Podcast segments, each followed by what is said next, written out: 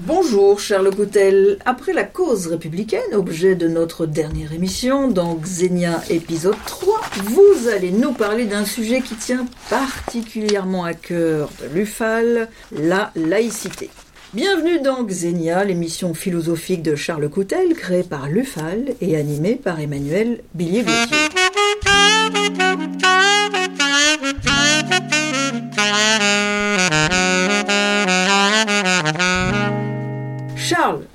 La cause républicaine, comme je l'ai déjà mentionné, vous dites qu'il y a un deuxième effort à entreprendre. Je vous cite. Vient le temps de la mobilisation pour mener le combat humaniste et laïque pour le principe républicain de laïcité. Charles, encore un effort? Oui, encore un effort est un slogan qui revient régulièrement pour, euh, nous dit-on, devenir républicain. Encore un effort, un effort. Oui, euh, je pense que euh, ça n'est pas pour rien le mot laïcité est au cœur de, j'allais dire, de la feuille de route, non seulement de l'UFAL, mais de tous les grands mouvements euh, républicains. Pourquoi? Parce que laïcité, le mot, est un mot mystérieux. La Troisième République, notamment avec la loi de 1905, ne donne pas de définition de la laïcité. C'est ce qu'on appelle un mot souche. C'est comme le mot loi ou le mot justice. La tradition républicaine, qui est rationaliste, nous dit par là même, par cette imprécision même, que le mot laïcité dépend aussi de ce que nous allons en faire et de génération en génération. C'est pour cela que transmettre le principe de laïcité, c'est éclairer ce qu'est la laïcité. La laïcité n'est pas séparable de l'effort pour transmettre. Euh, c'est un peu ce qui se passe avec des enfants nous transmettons, nous, faisons passer le meilleur de nous-mêmes par rapport aux enfants. C'est ce qui fait la différence, ma chère euh, Emmanuel, entre un géniteur et un parent. Voilà pourquoi vous pouvez être géniteur sans être parent et parent sans être géniteur. Voilà qui est clair. Bon nombre de débats autour, mais ça n'a rien à voir avec votre question. Euh, PMA et compagnie. Et parent, celui qui me rend meilleur. C'est toute la théorie romaine de l'adoption, voire ben le grand film qui s'appelle Ben qu'on peut ne pas apprécier puisque Ben devient euh, le fils adoptif du sénateur. Je réponds enfin, oui, le principe de laïcité ne va pas très bien aujourd'hui. Il correspond à une espèce de patate chaude que tout le monde se dispute. Ce principe, par conséquent, quand on l'aime, quand on le défend, appelle non seulement notre vigilance, voilà pourquoi il convient de saluer tous ces réseaux de militants de bonne volonté comme Vigilance, collège-lycée, Vigilance, université. Parce que le mot laïcité implique d'abord notre vigilance. Mais la vigilance entraîne la prise de conscience, la prise de conscience entraîne l'effort de définition, et la définition entraîne l'engagement, et l'engagement pour la cause républicaine. La cause républicaine a besoin de la promotion de la laïcité sans adjectif. Pourquoi? Parce qu'une partie de la gauche, ou du moins qui se prétend telle, a laissé s'introduire des énoncés de plus en plus déconcertants, accommodement raisonnable. Laïcité moderne. Laïcité, vous mettez des numéros, 2000. Euh, bref, vous ajoutez quelque chose à laïcité pour que ça ne veuille plus rien dire. Quand vous dites par exemple cuisine moderne, vous savez que vous aurez quasiment rien dans votre assiette. Je m'amuse. Ce que je veux dire, c'est qu'aujourd'hui, notre vigilance doit redoubler. Parce que ce principe est mal transmis dans la formation des maîtres, on y reviendra peut-être, et euh, les jeunes générations nous en veulent beaucoup d'avoir pendant des années et des années laissé en l'état se dégrader la condition de la laïcité en Alsace-Moselle, ou encore à Mayotte, ou encore en Guyane, où euh, la Guyane applique toujours une ordonnance de Charles X, Emmanuel. Donc là, euh, d'une certaine façon, la génération qui vient nous demande des comptes. Qu'avez-vous fait de la laïcité, concrètement, puisque vous prétendez vouloir mourir pour elle? La transmission du principe de laïcité fait donc problème, et les sondages euh, montrant que bon nombre de jeunes préfèrent, entre guillemets, la loi de Dieu à la loi de la République, montrent qu'il y a péril en la demeure. Mais ne négligeons pas aussi le travail tenace, courageux, comme ce travail de, d'enseignement et de diffusion de, ce martyr de la cause républicaine qui est Samuel Paty, à qui je dédie, moi, non seulement ce livre, mais aussi Cause républicaine. Ces sondages doivent nous inquiéter, mais pas nous affoler. Il est normal qu'une génération qui n'est pas instruite demande des comptes. En passant, euh, rendant hommage au travail du Conseil des sages, qui produit régulièrement auprès de, du ministre des énoncés, des analyses. L'Institut d'études des faits religieux, que je dirige encore quelque temps, euh, a été reçu sur la question de, de l'enseignement de ce qu'on appelle les faits religieux, avec des guillemets. Voilà, autrement dit, il est urgent de réfléchir sur les conditions de la laïcité.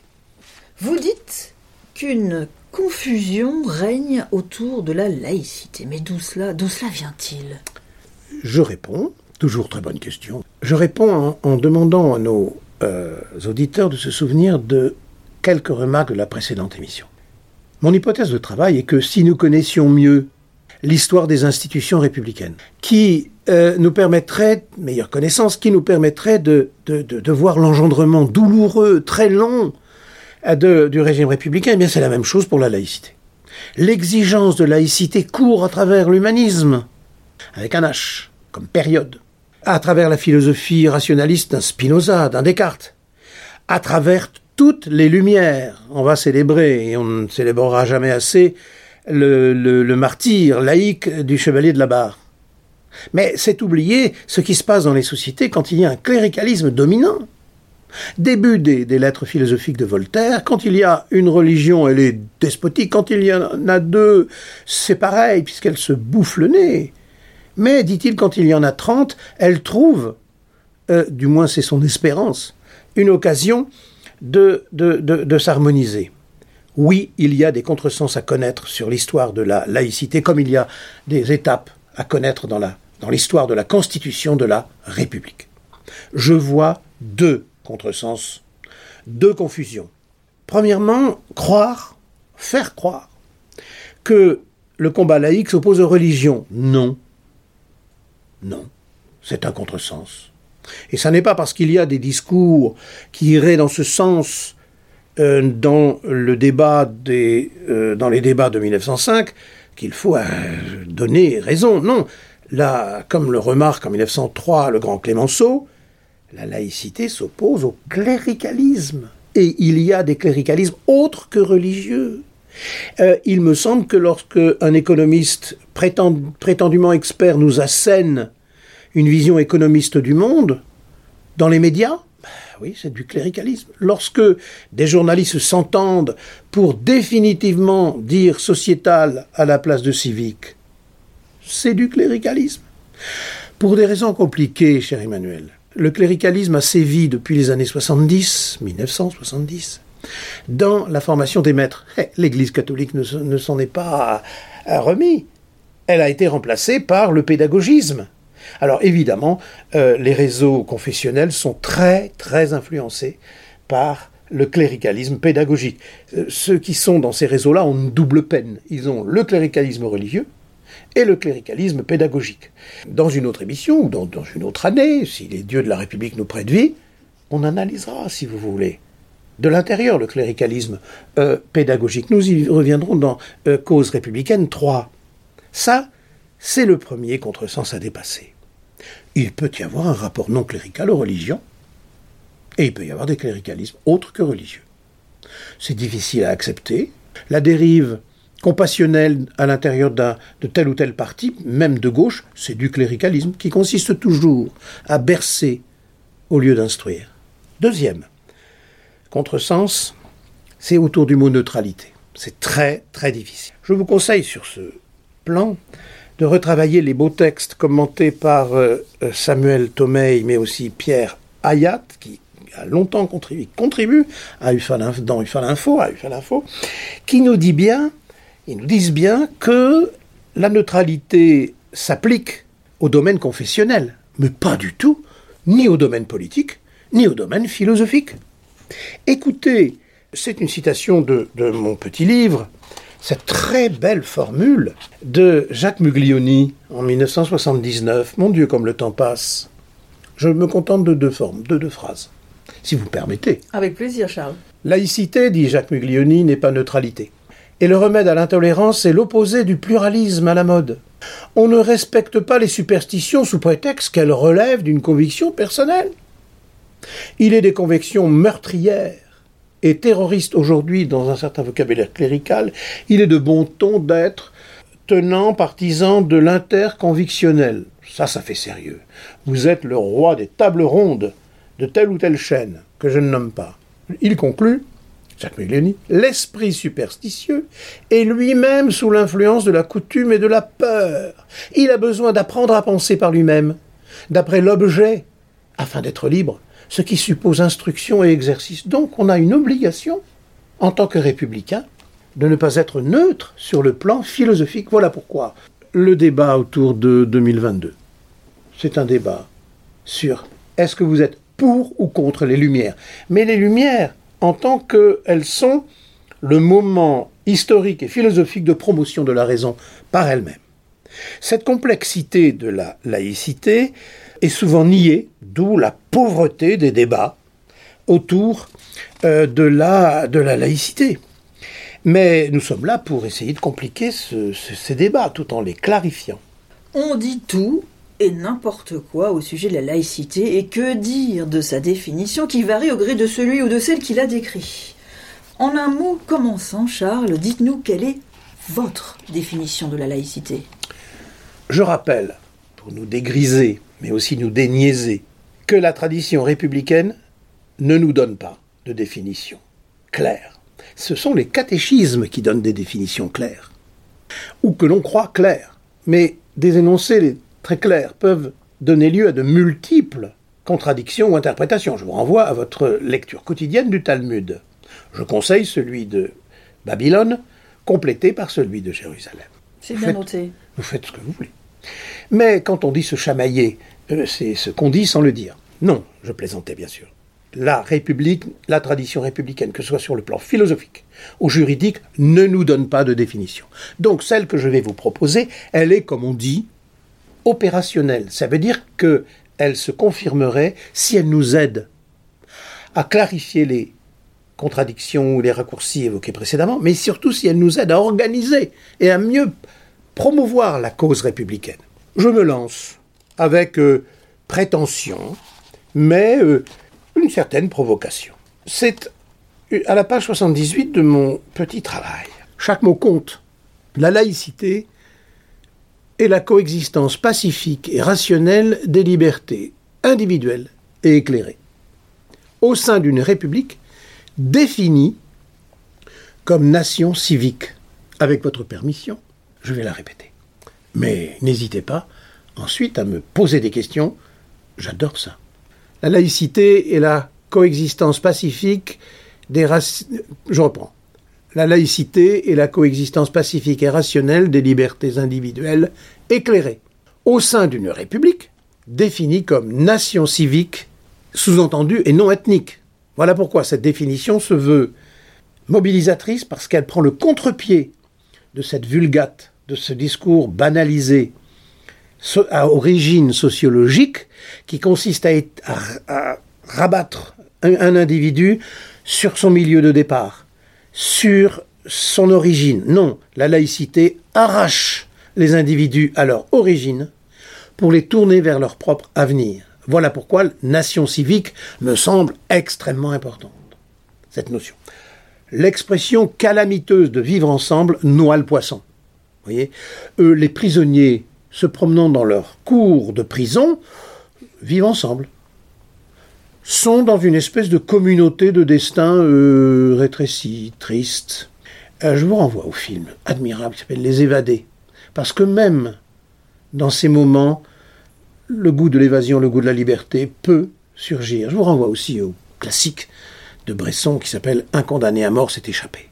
Donc, quand on est individu libre, éclairé et instruit, alors on transforme le destin que le milieu nous, impose en devenir, c'est-à-dire un processus dont je serai à la fois l'artiste et l'acteur. Cette définition, elle vaut ce qu'elle vaut. Mais elle s'appuie sur le fait d'intérioriser les moments de constitution de la laïcité. Pourquoi? Parce que liberté individuelle éclairée, c'est le cœur de l'instruction publique qui s'adresse à la fois à tous et à chacun. Beaucoup d'anciens élèves qui auraient donc parcouru euh, toute la scolarité ont la nostalgie non seulement des copains, mais aussi des professeurs qui ont en quelque sorte suscité le déclic de la liberté. Je vous renvoie ici au magnifique texte de Camus, rendant hommage à son instituteur, sans parler des pages de Peggy, sur sa première journée. Et euh, vous alliez me demander pourquoi ce moment solennel de, de la laïcité scolaire Parce que c'est le moment où je rentre dans un monde nouveau, où les mots familiers se compliquent, où les plantes deviennent des végétaux, où les cailloux deviennent des minéraux, et ainsi de suite. Sans compter l'émotion lorsque nous découvrons le grec et le latin. Je vous rappelle, petite boutade, qu'un grand Gramsci est pour l'enseignement du grec et du latin pour les enfants du peuple. Les en privés, c'est les, les privés de la mémoire des mots. Merci pour cette définition claire, limpide, très travaillée, Charles. Autre question euh, encore, euh, encore difficile. Il n'y a pas besoin d'être grand clair pour constater que la laïcité est en perte de vitesse. Quelles seraient, selon vous, les étapes d'une reconquête possible? Tout d'abord, je tiens à vous saluer, à saluer la pertinence de, n'être pas grand clair. Vous faites du Ferdinand Buisson, euh, Emmanuel. Euh, parfait. Alors, évidemment, la reconquête républicaine passe par la promotion et la reconquête du principe de laïcité qui en est le cœur. Pourquoi Je le rappelle. Parce que tout simplement la laïcité m'arrache à mon destin individuel. Qu'est-ce que c'est que cet individu qui s'habitue à sa propre dégringolade, qui s'habitue, qui esthétise sa propre addiction au point de, se dégrader et de dire demain ce sera pire? C'est pour ça qu'on est un certain nombre, mais là, il ne faut pas être puritain, à bon, euh, détester euh, ce qu'on appelle les centres de shoot, par exemple. Désolé, je suis désolé, je joue pas le jeu de ça. Je, C'est pas parce qu'on va stériliser la seringue qu'on va euh, pour autant lutter contre. Voilà. Je, je, je veux dire que la laïcité, c'est casser les destins pour, pour promouvoir chacun dans sa singularité. Et par quel biais, euh, Emmanuel? En l'aidant à posséder tous les jours un peu mieux les mots de tout le monde, comme dit, comme dit le grand écrivain Colette, mais en, les utilisant comme personne. Ça s'appelle accéder à son propre style. Oui, le principe de laïcité fait problème aujourd'hui, car la tradition insiste bien sur des éléments essentiels, la séparation des églises et de l'État. Oui, la liberté absolue de conscience, mais on ne s'avise pas que peu à peu, ce qui constitue en quelque sorte le mobilier national de la République eh bien, doit être non seulement entretenu, mais doit être exposé, doit être admiré. Deux réponses à votre question. Il a manqué, depuis les années 70, un manque de vigilance vis-à-vis de la transmission. Et pas simplement parce que depuis 1970, on a sacrifié le grec et le latin. Je rappelle que, à travers l'histoire, la philosophie, la littérature, le grec et le latin, le meilleur de la tradition républicaine, des Grecs et des Romains, et d'autres civilisations bien sûr, passait dans, tout enseignement. Or, avec le recul des humanités classiques, eh bien, beaucoup de jeunes se sont en quelque sorte trouvés démunis devant cette tradition républicaine. Votre question est centrale. Pourquoi? Parce que l'élévation de la qualité des débats, des contributions, des controverses sur le principe de laïcité, cette élévation s'est interrompue. Alors faut-il, avec euh, mon collègue et ami Jean-Claude Milner, dire que la vie intellectuelle aurait euh, disparu depuis euh, l'apparition de Mitterrand ou du mitterrandisme. Non. Tendanciellement, l'effort intellectuel est méprisé parce que tout simplement c'est un effort de, critique sur soi. Trop souvent, l'invective est remplacée, euh, remplace le débat. La posture prépare l'imposture. C'est le souci de la première partie de Cause républicaine. Voilà pour le premier élément qui explique une certaine dolence, un certain laxisme avec les mots. Puisque tout le monde comprend ce qu'on veut dire par laïcité, ne cherchons pas à le définir. Il y a donc un déficit de maîtrise des mots et des concepts. L'autre élément de réponse, c'est que la transmission du principe de laïcité à l'école ne se fait plus. La mastérisation des carrières des futurs professeurs est un drame national. Pourquoi? Parce que ça n'est pas parce que tu es spécialiste de la période rose-bleue euh, de Picasso, que tu as une magnifique licence d'histoire de l'art, que tu vas pour autant maîtriser la règle de trois et l'accord de l'auxiliaire, des auxiliaires. C'est ce que on pourrait appeler la démission de la démission des élus politiques. J'ai eu de gros espoirs en 89 quand Lionel Jospin et Claude Allègre ont voulu euh, refonder l'école. On peut aussi porter crédit à Vincent Payon d'avoir voulu refonder l'école républicaine, mais il en a été empêché un grand au-dessus. Les politiques n'aiment pas un peuple instruit qui se met à contester. Ils n'aiment pas ceux qui coupent les cheveux en quatre. La refonte de la formation des maîtres est déterminante pour l'avenir. Les républicains ne s'y sont pas trompés. Jules Ferry, Ferdinand Buisson, Jean Zay, Jean-Pierre Chevènement ont absolument tenu à consolider, à renforcer la formation des maîtres. en 89, sacrifice de la formation des maîtres. Euh, le maréchal Pétain, n'en parlons pas, fermant les écoles normales, d'instituteurs, d'institutrices. Il faut donc oser un nouveau programme de refondation. Je préfère le mot réinstitution le mot réforme, le mot euh, refondation sont maintenant malheureusement galvaudés. Oui, il est possible de réinstituer l'école de la République, et notamment la refonte de la formation des maîtres. Il y faudra un courage politique pour l'instant, l'électoralisme ambiant, le goût du sensationnel confondu avec l'important, mais cause républicaine voit loin, voit longtemps et loin, si je puis dire, j'invente des termes. Voilà ma première réponse. C'est un appel au courage et évidemment à la lucidité. S'il y avait des mots-clés à retenir et à opposer à toutes celles et ceux qui galvaudent cette notion de, laïcité, que proposeriez-vous, Charles?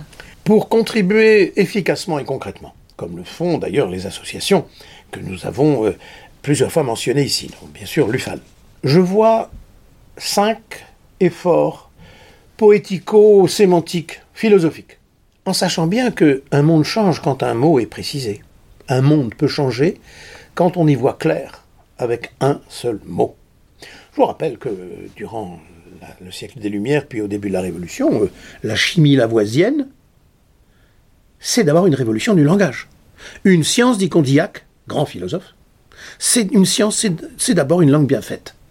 Donc, la réforme, réinstitution des mots fondamentaux de la République, MOTS, c'est la meilleure façon de lutter contre les mots MAUX, se souvenir de la belle formule de Francis Ponge, que personnellement, on a les prières laïques que l'on peut, je me redonne, je me redis chaque matin. Voilà. Je vois d'abord, je vois cinq mots, d'inégale importance, mais toutes utiles. Je vois d'abord un effort qui nous attend autour du mot émancipation qui est actuellement galvaudé. Ce terme, qui signifie s'arracher des mains d'un maître, peut donner lieu à de multiples confusions, comme le dit le regretté André Tozel, qui nous propose, je ne fais que le dire euh, rapidement ici, deux approches du mot émancipation. Il parle d'un risque d'hétéro-émancipation. Qu'est-ce que ça veut dire? Ça veut dire que, en fait, on appelle émancipation souvent le fait de vouloir changer de maître. C'est tel moine qui, euh, parce qu'il en a assez de l'autoritarisme de son supérieur de monastère, se livre pieds et poings liés à l'arbitraire d'un évêque dans une paroisse. Ce sera, et c'est beaucoup plus dramatique au sens euh, euh, actuel, c'est la jeune fille qui prétend se libérer de la tutelle du père en, par le biais d'un mariage forcé en tombant sous la coupe d'un mari. André Tozel, lui, préfère, préfère à l'hétéro-émancipation ce qu'il appelle l'auto-émancipation. C'est ce qu'on pourrait appeler le moment kantien ou le moment condorcétien. C'est-à-dire qu'il y a émancipation lorsque je suis capable de fonder mes actions sur des termes que j'aurais critiqués. Je donne un seul exemple, mais il vaut ce qu'il vaut. Une étudiante m'a dit un jour, monsieur, j'ai arrêté vraiment de fumer parce que vous avez fait une distinction entre la volonté et la velléité. Je m'arrêtais, me disait-elle, à simplement la velléité d'arrêter de fumer. Vouloir arrêter de fumer, j'ai pas dit que c'était simple, mais j'ai dit que y voir clair avec les mots qu'on utilise, cela ouvre des vies. Voilà pour le mot émancipation. Par exemple, je souhaite qu'un jour on s'émancipe du vivre ensemble, du sociétal, qu'on arrête de faire des tables rondes sur les enjeux sociétaux et qu'on fasse de vraies controverses sur le devenir de la République. Je crois, Charles, que vous avez torpillé, dynamité l'expression vivre ensemble jusqu'à la fin des temps. Oh, vous m'honorez et vous me prêtez euh, bien du pouvoir que je n'ai pas. Le mot numéro 2, il y en a cinq, mais je vais faire vite, c'est fraternité, évidemment. L'islamologue très avisé, très cultivé, Mohamed Sifawi, propose l'expression frériste pour que nous ne la, cette expression, nous la confondions pas avec fraternelle. Les frères musulmans font tout à fait dans la fraternité, simplement ce n'est pas la fraternité républicaine. C'est une proximité qui est une promiscuité. Cela consiste à croire que l'on est bien ensemble parce qu'en fait on ne pense pas. Donc oui, le mot fraternité est pour moi très important, c'est l'horizon de notre combat laïque. Euh, séquence émotion, si vous permettez un souvenir, puis-je? Certainement. En seconde, il y a de cela très longtemps, au lycée Buffon, un professeur, dont je garderai toujours un souvenir ému, nous avait posé, messieurs, vous avez quatre heures, c'était pas mixte, malheureusement, à l'époque. Messieurs, vous avez quatre heures, quels sont les mots qui vous font vivre? Je dois vous avouer que ce fut un moment d'auto-laïcisation et d'auto-émancipation. Parce que si on vous coince quatre heures, avec une, des feuilles, des crayons si possible, à vous poser la question, quels sont les mots qui vous font vivre? Ah oui, on n'a pas accès à Wikipédia, Internet. Hein ce qui, c'est les véritables béquilles pseudo-numériques qui euh, nous empêche d'être l'auteur de nos phrases, de nos mots. Eh bien, j'avoue, alors, je, je ne vous dirai pas. Si. Non. Ah si, j'insiste. Non, parce que, faiblesse, je ne me rappelle plus du tout ce que j'ai marqué. en revanche... Un peu de laïcité là-dedans? Peut-être. Euh, ce que je veux dire, c'est que je refais le même exercice avec vous, pour fraternité. Donc, fraternel ici, et pas frériste. C'est d'ailleurs pour ça que l'ordre public, c'est un ordre de la fraternité. Ça n'est pas la tranquillité du frérisme, du communautarisme islamiste. Il y aurait, bien sûr, troisièmement, le mot raison. C'est la seule faculté humaine réellement autocritique. Vos sens, votre imagination, etc., peuvent vous jouer des tours. C'est une des leçons des Lumières. C'est la faculté qui nous permet, en quelque sorte, de nous critiquer nous-mêmes en montrant que nous valons mieux que l'image que nous nous fondons de nous-mêmes. Hospitalité me va aussi, car vous vous doutez bien que c'est le nom de Xenia. Mais l'hospitalité est d'autant plus efficace qu'elle est non ostentatoire, modeste. Voilà pourquoi, un peu euh, de manière intellectuelle, je préfère conclure cette série des mots par le mot universel. Universalisme. Est universel un processus qui interpelle chacun est universelle la phrase suivante Tout homme est mortel. Et général, flou. L'énoncé suivante Tous les hommes seraient vulnérables. Qui te l'a dit? Qu'est-ce que ça veut dire? C'est pas parce qu'un énoncé mou du genou est répété par tout le monde qu'il a le moindre fondement. Regardez dans toutes les cultures en revanche. Il est de l'ordre de la solennité de rappeler à chacun qu'il va mourir. Philosopher, dit la tradition gréco-latine, c'est apprendre à mourir. Merci, cher Emmanuel, pour ces questions. Merci à vous, Charles Coutel, pour ce magistral éclairage philosophique, républicain et laïque. Xenia 3 est à retrouver en podcast sur notre radio Laïcidad, vous tapez Laïcidad, et puis, comme d'habitude, Xenia. La semaine prochaine, Charles, un sujet captivant, objet de multiples polémiques et de réformes. Il s'agit de l'école ou, comme vous la nommez, l'instruction publique. À bientôt Charles. Merci et à bientôt.